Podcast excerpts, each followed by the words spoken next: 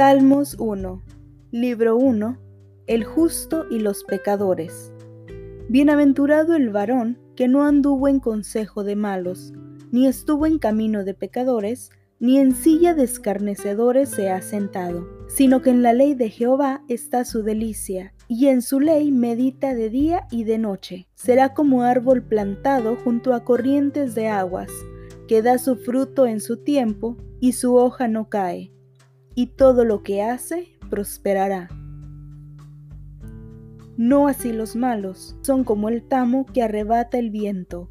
Por tanto, no se levantarán los malos en el juicio, ni los pecadores en la congregación de los justos, porque Jehová conoce el camino de los justos, mas la senda de los malos perecerá.